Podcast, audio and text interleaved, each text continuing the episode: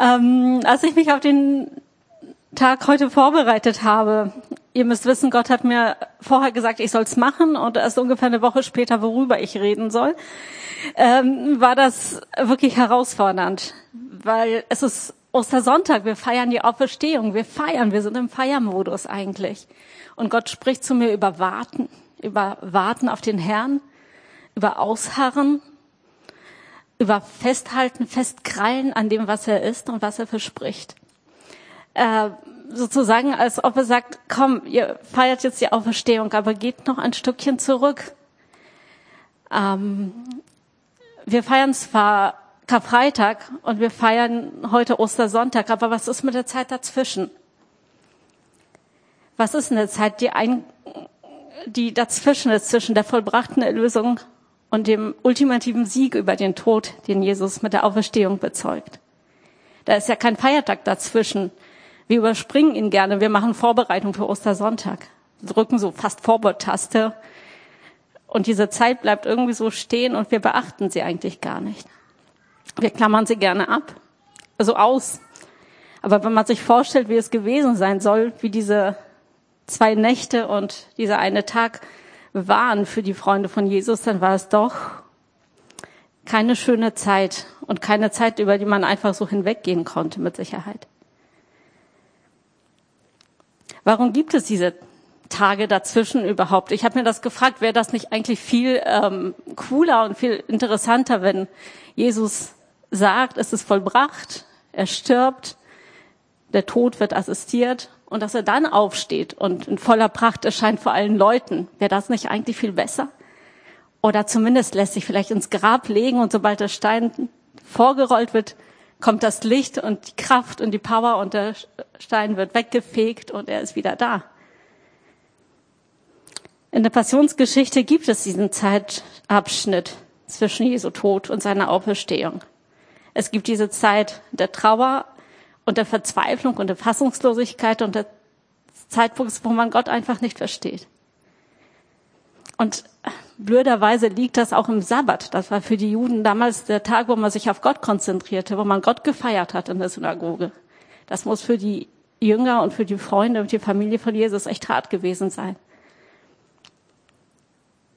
Kann man in solcher Situation denn auf Gott warten? Kann man darauf warten, in Zerbruch und Trauer trotzdem an ihm festhalten? Kenne ich ihn gut genug, um zu wissen, dass sein Trauer und Tod nicht das Ende sein müssen, sondern das, was dahinter kommt. Und Gott sagte so, ich soll über die dunkle Zeit vor dem Wunder sprechen. Ähm, und das ist tatsächlich so. Überall, wo man hinguckt, ist es nicht so, dass Wunder eins so wie Sternschluppen einfach so vom Himmel runterfallen und wir laufen dahin und sammeln sie einfach ein und freuen uns drüber. In den meisten Fällen, wenn wir Gottes Wunder erleben, ist vorher eine Zeit, die nicht schön ist. Es ist eine harte Zeit. Wenn wir über Jesu Wunder reden und wenn wir über die Auferstehung reden, machen wir es aus einer anderen Perspektive. Wir wissen ja, wie die Geschichte ausgeht. Für uns ist das erledigt, in Anführungsstrichen. Und dadurch ähm, verlieren wir so ein bisschen das aus dem Blick, wie die Zeit dazwischen tatsächlich war. Ich habe ein schlaues Wort darüber gelesen, es ist der Rückschaufehler. Die Zeit davor, vor dem Wunder, verlieren wir aus den Augen, weil wir das Ergebnis so schon sehen. Ähm, und das tatsächlich viele biblischen Begebenheiten, wo das so ist. An zwei will ich euch erinnern, oder zwei hat mir Gott in, der Zusammenhang, in dem Zusammenhang auch gezeigt. Und das eine ist Hiob.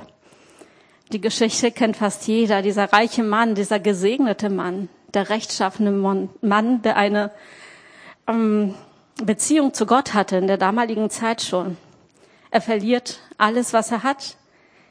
An einem Tag sein ganzes, einen ganzen Besitz, seine ganze Existenzgrundlage, alle seine Kinder sterben und er wird schwer krank.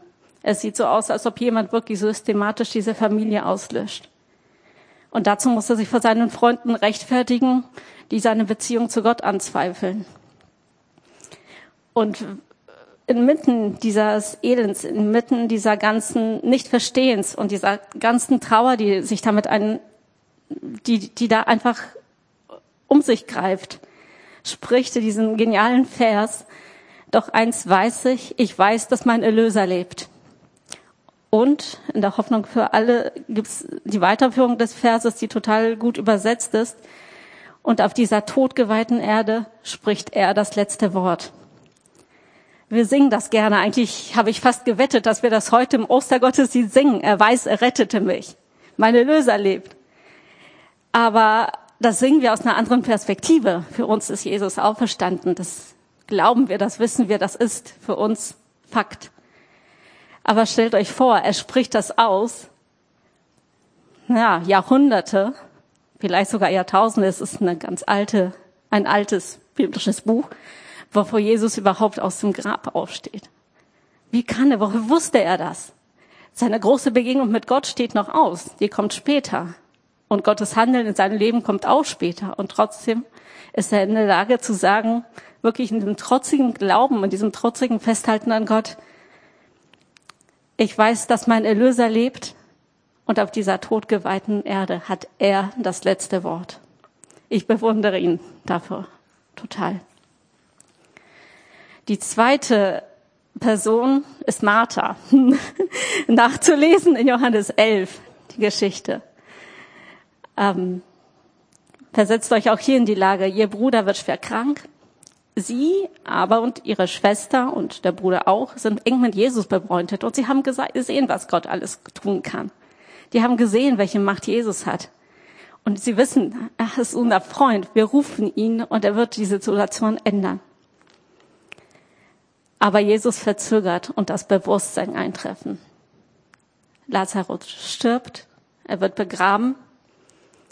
Das müsst ihr euch vor Augen führen. Diese Familie ein Drittel davon bricht weg. In einer Gesellschaft, wo der Mann der Ernährer der Familie war, bricht die Existenzgrundlage zusammen, der ganze Lebensentwurf. Und irgendwann kommt Jesus dazu. Und Martha läuft ihm entgegen und konfrontiert ihn damit tatsächlich. Herr, sagte sie, wenn du hier gewesen wärst, wäre mein Bruder nicht gestorben. Das lesen wir so schnell drüber eigentlich, aber was ist da alles mit drin in dieser Aussage? Wenn du hier gewesen wärst, aber du warst es nicht. Wenn du meine Gebete erhört hättest, aber du hast sie nicht beantwortet.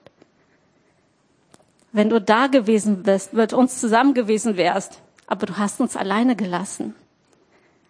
Und in dieser Situation finde ich das, was sie sagt oder diesen Satz weiterführt und sagt und stellt das einfach klar, aber auch jetzt weiß ich, was immer du von Gott erbittest, wird er dir geben. Woher wusste sie das? Wie, wie konnte sie wirklich so festkrallen an dem, was sie von Jesus wusste? Wieso ist ihre Überzeugung über das, was Gott was Jesus gewesen ist und was er konnte und welche Macht er hatte, nicht ins Wanken gekommen. Das bewundere ich zutiefst. So aus diesem Gespräch kommt ein ganzes Gespräch über Auferstehung. Wenn wir auf dem Sofa sitzen und das lesen, hört sich an wie so eine theologische Abhandlung oder Diskussion. Es gab diese Sicht der Auferstehung äh, bei den Juden und einige glaubten nicht daran und das hört sich so übelst theologisch an. Aber wenn man sich vorstellt, in welcher Situation sie das erzählt hat, in welcher Situation das Ganze stattfand, sie in tiefer Trauer, Augen wahrscheinlich aufgequollen vom Weinen, Stimme vielleicht heiser vom lauten Wehklagen, was vorgeschrieben war. Am Rande des Dorfes, vielleicht konnte man das Grab sehen, wo ihr Bruder drin war. Und sie unterhalten sich über Auferstehung. Das war kein theologischer Disput oder eine theologische Abhandlung. Gott hat mir gesagt, den Gedanken gegeben, das war eine OP am offenen Herzen. Und sie ist da durchgegangen und endet das Gespräch mit einem Bekenntnis. Ich glaube daran, dass du der Retter Israels bist. Ich glaube daran, dass du der Messias bist. Und das haben damals einige vermutet. Aber wenige haben es in dieser Form bekannt. Und sie schafft das. Sie schafft es, sich an dem festzukrallen, was sie über Jesus weiß. Vor diesen beiden Leuten habe ich wirklich Respekt.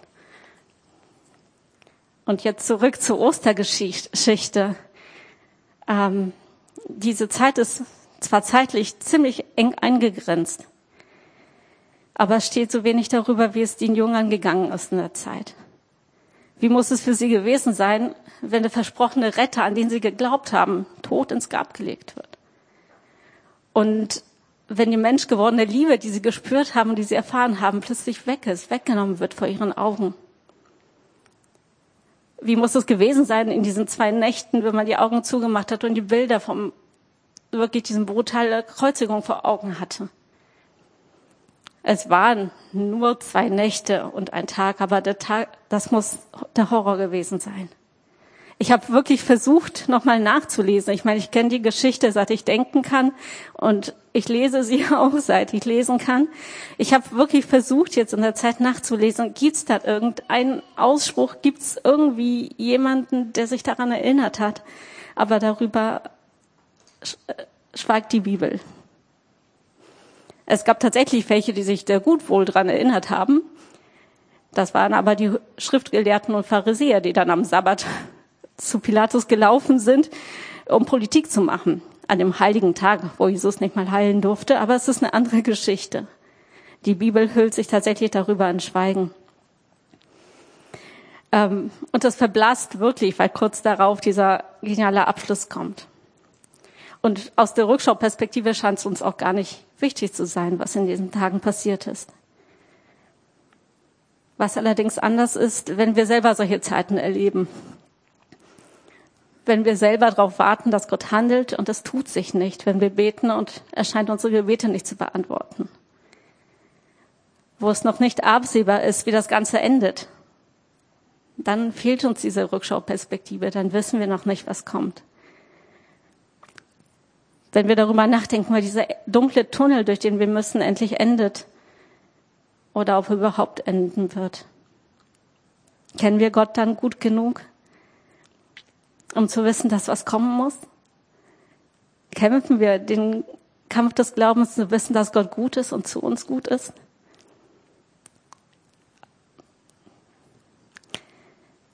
Und äh, es berührt mich tatsächlich, dass diese Zeit eingebettet ist in diese große Abschluss der Rettung Gottes. Zwischen der vollbrachten Erlösung, wo alles eigentlich für uns geklärt ist, wo unsere Sünde bedeckt ist mit seinem Blut und seiner genialen Auferstehung, diesem unultimativen Beweis, dass er allmächtig ist. Zwischen dem größten Wunder voll allen hat Gott diese, diesen Raum reserviert weil ich denke, das ist bei uns auch so, wenn wir auf seine Wunder warten. Das ist halt, dass wir uns erinnern können und dass wir wissen können, er ist der, der das letzte Wort spricht über diesen ganzen Sachen, durch die Gott uns manchmal durchschickt und die schwer sind und die wir nicht verstehen und nicht einordnen können. In der Ostergeschichte sehen wir das Ende und ich hoffe, dass wir uns wirklich daran festhalten können, wenn wir durch solche Zeiten gehen müssen. Soweit zu den Gedanken, die ich darüber hatte. Aber ich muss euch noch eine Sache weitergeben. Und zwar hatte ich in der ganzen Vorbereitung tatsächlich ein Bild von Gott bekommen über jemanden, der sich in so einem dunklen Raum befindet. Und äh, um ihn herum ist wirklich Dunkelheit und Trauer und äh, ja, schwebt irgendwie auch Schuld mit dazwischen. Das kann ich nicht ganz einsortieren, aber das ist auch irgendwie mit dabei. Und ich sehe, wie vor diesem Raum Jesus steht und aber steht nicht als der große und herrliche Auferstandene. Er trägt auch Trauerkleidung. Er geht auch oder er steht auf der, an der Tür und wartet, dass er eingeladen wird. Und in dem Moment, wo er eintritt, immer noch in seiner Trauerkleidung, sich zu der Person hinsetzt, fängt an, es fängt an, so durch die Ritzen der Kleidung Licht durchzustrahlen mit jeder Bewegung, die er macht und der Zeit, kommt mehr Licht hervor und erhält diesen Raum. Und Gott hat ziemlich klar zu mir gesprochen und das möchte ich einfach so vorlesen, weil das kriege ich nicht so gut zusammen. Ähm, dass er wirklich bittet, erlaube mir einzutreten, lass mich hineingehen in deine Dunkelheit und deine Trauer, in deine zerbrochenen Träume, in Wut und Enttäuschung. Erlaube mir, dir nah zu sein. Erlaube mir, mit dir zu weinen und zu trauern. Und indem du es zulässt, dass ich hineinkomme und dir in deinem Leid begegne, wird Folgendes passieren. Meine Person ist gebunden. In meiner Person vereinigt sich Liebe und Hoffnung, Kraft, Auferstehungskraft, Gnade und, und Hoffnung, Liebe und Heilung. Und er bittet wirklich, lass mich in deine Nähe. Und er sagt, ich bin nicht am Ende mit deinen Plänen und mit meinem Wirken, wirf dein Vertrauen nicht weg. Es ist noch nicht das Ende. Ich bin derjenige, der das letzte Wort spricht. Und ich möchte, das ist der Teil, wo ich dann übergebe an die große Feier der Auferstehung, sagt, dass es wirklich Gott ist, der das letzte Wort spricht, der über diesem ganzen Tod und dieser ganzen Zerstörung, dem ganzen Leid, das wir machten, er ist derjenige, der das letzte Wort spricht. Und wenn er spricht, sehen wir, was passiert. Wir sehen es an der Auferstehung.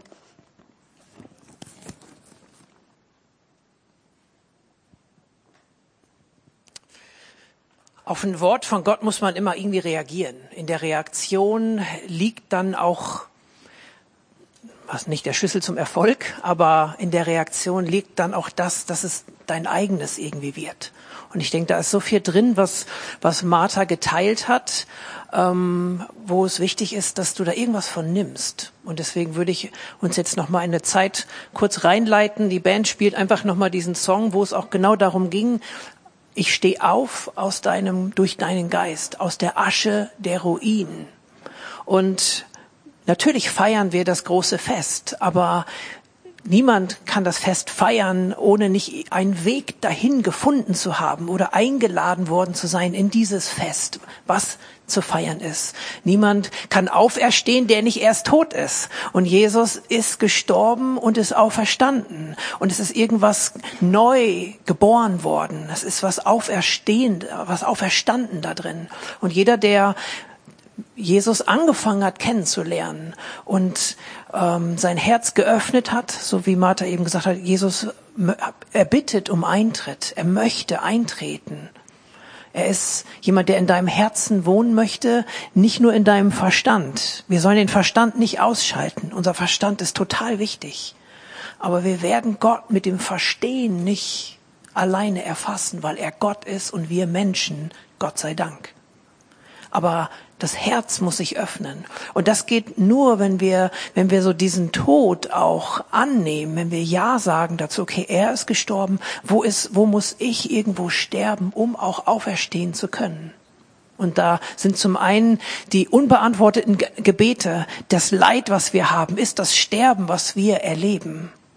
Und daran sollen wir nicht stehen bleiben, sondern auf ihn schauen und am besten wie Hiob und Martha sagen können, aber ich weiß, dass mein Erlöser lebt. Und das ist auch kein Automatismus, das geht nicht von alleine. Da sind die Worte nicht genug.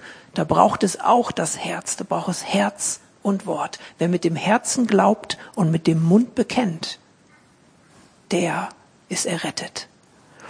Deswegen spielt doch einfach mal und ich leite uns in eine kurze Gebetszeit, wo du noch mal für dich Aspekte genau von dieser von diesem Impuls, von dieser Kurzpredigt für dich einfach nehmen kannst.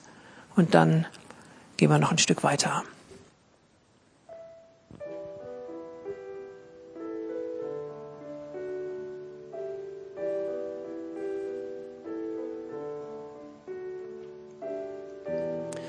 Genau, vielleicht hilfst dir, die Augen zu schließen, musst du aber nicht. Das ist dir überlassen.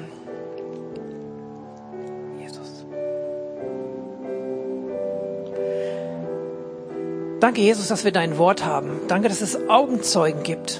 Danke, dass das aufgeschrieben wurde. Danke, dass es weitererzählt wurde. Danke, dass du so vielen Menschen schon begegnet bist. Danke, dass wir umgeben sind, wenn wir genau hingucken, von Menschen, die dich kennen, die dir begegnet sind, deren Leben verändert wurde. Danke für Hiob. Danke für Martha. Danke für Lazarus, den du auferweckt hast von den Toten. Und danke, Jesus, dass du das überhaupt getan hast, dass du dich dem gebeugt hast, dass du dich dem hingegeben hast. Danke, dass du durch diesen Tunnel hindurchgegangen bist, dass du auch diesen, diesen, diesen Kar-Samstag erlebt hast. Danke, dass du dich darauf eingelassen hast.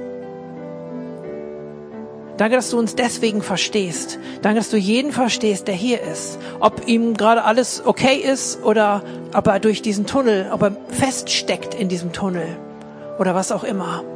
Danke, dass du verstehst, weil du ganz Mensch geworden und gewesen und auch immer noch bist. Aber danke, dass du darüber hinaus eben ganz Gott bist. Und danke, dass die Kraft der Auferstehung in dir wirksam geworden ist. Danke, dass du auferstanden bist aus dem Tod. Und danke, dass wir deswegen, wenn wir glauben, auch auferstehen können aus diesen einzelnen Problemen und Herausforderungen, in denen wir sind. Danke, dass wir den Ausstieg aus diesem Tunnel, wir ihn finden. Danke, dass du durch das Tal des Todesschattens uns führst, Herr, wie es in deinem Wort heißt. Und danke, dass du uns trägst. Danke, dass dein Stecken und Stab uns trösten. Das sagt dein Wort. Und danke, dass das, was du bei Hiob getan hast und bei Martha, das kannst du auch heute bei jedem von uns tun. Danke, dass das Realität ist. Danke, dass es keine Lieblingskinder und Vorzugspersonen gibt, sondern danke, dass du ohne Ansehen der Person jeden liebst, so wie er ist. Und danke, dass deine Liebe so stark ist, dass wir nicht so bleiben müssen, wie wir sind, sondern wir können uns verändern lassen von dir. Und so bete ich einfach, Heiliger Geist, dass du jetzt nochmal jedem nachgehst und jedem einfach nochmal so ein oder zwei Aspekte aus diesem Wort gibst wo er das mit Glauben verbinden kann, wo er seinen Armen zu geben kann, wo, wo jeder hier im Raum sagen kann, okay, genau an diesem Punkt möchte ich, brauche ich dich, Jesus. Möchte ich zum Ende durchbrechen, möchte ich das Ende sehen, nicht stecken bleiben, möchte ich auch gar nicht am Start stecken bleiben, gar nicht erst losgegangen zu sein, den Weg mit dir. Weder am Start noch im Tunnel noch kurz vor Ende, ich bete einfach, Geist Gottes, erinner du jetzt einfach bitte nochmal jeden Einzelnen. So, nimm dir ein, zwei Minuten und guck, was irgendwie in deinem Herz passiert oder wo Jesus dich ruft, wo er klopft. Was kannst du ihm geben? Was kannst du ihm auch ausformulieren? So wie Martha eigentlich auch ihren Unmut, ihre Enttäuschung formuliert hat, aber sie ist da nicht stehen geblieben wenn du hier gewesen wärst, dann würde er noch leben. Aber was immer du auch jetzt tust, das ist gut.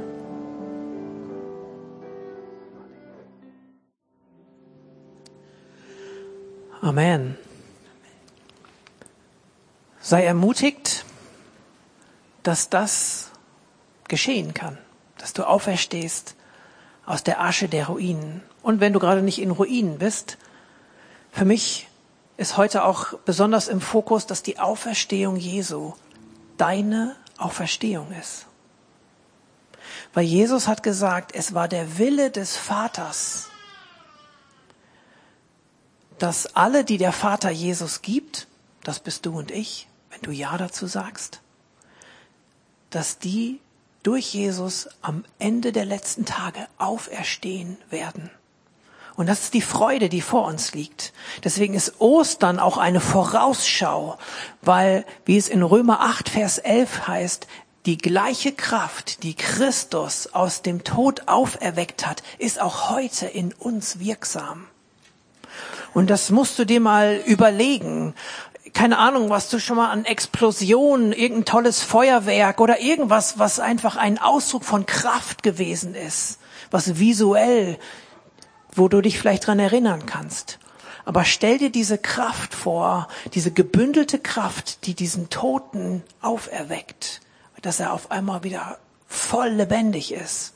Und wenn du dann die Bibel liest, dann hat diese Auferstehungskraft Christus sogar einen neuen Leib gegeben, der nochmal anders war. Das ist so, salopp gesagt, wirkt das für uns manchmal so crazy. Der ist dann fast auch durch eine Wand mal durchgegangen, seinen Jüngern begegnet. Er war trotzdem Mensch. Er hat gesagt, hey, habt ihr außerdem was zu essen da? Und sie guckten ihn an und sahen, dass er gegessen hat. Das heißt, er hat auch immer bewiesen, damit später nicht irgendwelche komischen Theorien aufkommen. Er ist nicht Geist. Ist nicht nur ein Geist, der da rumschwebt, sondern er ist auch ganz Mensch und ganz Gott. Und somit ist Ostern auch ein, ein, eine Vorausschau, ein Versprechen, eine Zusage auf deine Auferstehung am Ende der letzten Tage. Und deswegen ist es auch eine Freude, die, die zunimmt und auf die du zugehst. Und das geht im, in diesen ganzen Ruinen und in der Asche, in der wir rumlaufen oder wenn wir die Nachrichten anmachen, dann geht uns das manchmal verloren, dieser Blick. Hey, da ist was. Und da kannst du entweder Scheuklappen machen und sagen, oh, ich achte nicht mehr, was rechts und links ist und Krieg und Corona und alles Mögliche. Ich habe genug und achte es nur noch Hauptsache, Jesus holt mich irgendwann. Ich sag, auch das ist zu wenig sondern wenn der Geist, der Christus vom Tod auferweckt hat, auch in dir ist, dass du Auferweckung erleben wirst, dann lebt er auch jetzt schon in dir, dass du die Dinge und die Taten Gottes tun kannst. Und wenn Jesus heute die Ukraine und die Menschen um uns herum und die sich verfeindeten und die die Sprüche gekloppt kriegen in der Schule, im Großen wie im Kleinen, wenn er sie sieht, dann hat er Erbarmen und dann möchte er Hoffnung und was Gutes geben. Und das ist auch diese Auferstehungskraft. Die Kraft Gottes schafft immer was Lebendiges. Die Kraft des Teufels und die Kraft der Sünde und des Bösen zerstört. Aber die Kraft Gottes bringt immer Leben. Und du hast dieses Leben in dir. Und somit ist Ostern auch, hey, diese Auferstehungskraft. Du hast die Kraft in deinem Umfeld Leben zu schaffen. Nicht weil es dein Leben ist, aber Christi Leben in dir macht den Unterschied. Und heute ist die Zeit, wo wir gestern genauso und vorgestern auch, aber ich glaube heute umso mehr, dass diese Kraft in uns, dass sie wieder neu rauskommt. Das ist nichts esoterisches, komisches, das ist die Kraft Gottes, ist der Geist Gottes, der lebendig ist. Und er möchte dein Umfeld zum Guten verändern, auch in diesen Ruinen. Und es wird schlimmer, es wird mehr Ruinen geben, aber es wird auch mehr Ruinen, die wieder aufgebaut werden in dieser Zeit. Und somit warten wir nicht nur auf den großen Knall und auf das Ende, sondern wir schaffen jetzt schon Neues in dem Schlechten und in dem, was kaputt geht. Und das geht durch die Kraft der Auferstehung in dir. Und ich möchte jetzt nicht zu viele Worte mehr, äh, habe viele Seiten aufgeschrieben, aber die sind für mich. Äh, ich will nicht zu viel verlieren, aber einen Punkt möchte ich uns noch mitgeben. Und das, das denke ich, knüpft schon noch an oder schafft auch noch mal Raum für eine Reaktion. Ich glaube, dass der Wille von dir auch so entscheidend ist. Das heißt, willst du denn, wir haben eine Folie, Johannes 11, 25, 26. Die bräuchten wir mal einmal kurz. Das ist nämlich genau da, wo Jesus mit Martha im Gespräch ist. Ähm, die Situation, von der Martha eben gesprochen hat. Martha spricht über Martha, kann nur stimmen. Auf jeden Fall heißt es hier, da sagte Jesus zu ihr, ich bin die Auferstehung und das Leben. Wer an mich glaubt, wird leben, auch wenn er stirbt. Und wer lebt und an mich glaubt, wird niemals sterben. Glaubst du das? sagt sie, sagt er zu Martha. Und dann, wie wir eben von Martha gehört haben, sagt sie, ja, was immer du tust, ich, ich glaube. Und der Glaube ist zum einen eine Herzenssache. So viel Herz drin im Evangelium. Aber es ist auch der Wille drin. Weil wir lesen von Jesus, seine Speise war, den Willen Gottes zu tun. Das heißt, das, was ihn erfüllt, das, was ihn ernährt, das, was ihn lebendig macht, war es, den Willen Gottes zu tun. Und Jesus hatte die Freiheit zu sagen, weil du liest auch, er sagt, ich könnte jetzt, also am Kreuz hängen, sagt er zu dem einen Verbrecher, hey, ich könnte jetzt hier die Engel kommen lassen und äh, dann wäre alles vorbei. Mein Vater würde sich, mich zu sich holen und dann wäre ich hier gerettet. Aber er hatte den Willen, auch ans Kreuz zu gehen. Und der Wille bei uns ist so was ganz Starkes. Natürlich glauben wir mit dem Herzen, aber du brauchst dein, du musst es aussagen wollen, um zu glauben. Du musst das bekennen. Ein Bekenntnis kommt nicht von alleine. Und ich möchte auch die Frage stellen, glaubst du das oder willst du das? Die Pharisäer damals, die wollten nicht, dass das so ist, wie Jesus gesagt hat. Sie haben die Wunder gesehen, sie haben seine Worte gehört und sie kannten sogar die Schrift, aber sie wollten nicht, dass es so ist. Und ich glaube, dass heute viele Menschen es einfach nicht wollen, dass es so ist, wie Jesus sagt. Und deswegen, damit du durch diesen Tunnel durchgehst, damit du in diesen Glauben reinkommst, ich glaube, dass dein Wille mitentscheidet. Willst du das, dass das so ist? Auch wenn es irgendwie dieser Schritt ins Unbekannte ist, mit Jesus unterwegs zu sein. Es ist immer diese Willensentscheidung, die dazugehört. Und das war der Schlüssel zum Erfolg von Jesus, um mal so einen banalen Ausspruch zu geben. Der Schlüssel zu seinem Erfolg war, nicht mein Wille geschehe, sondern dein Wille. Im Garten geht Semane, ich glaube, Joe hat es auch angesprochen letzte Woche ähm, und davor hatten wir es auch. Jesus ringt, kämpft im Gebet und sucht eigentlich nach einer anderen Lösung, weil es war dieser dunkle Tunnel, der ihm bevorstand, in dem er drin war. Und er wusste, was auf ihn zukommt. Aber dann sagte er, okay, Vater, aber nicht mein Wille, sondern dein Wille. Und es war diese Entscheidung. Und er hat diese Entscheidung für dich getroffen. Er hat eingewilligt in den Willen Gottes. Und da ist die Frage, kennst du den Willen Gottes und vertraust du ihm? Und damit möchte ich schließen. Jesus vertraute dem Vater. Er vertraute, der Wille Gottes ist gut. Dem, da willige ich ein.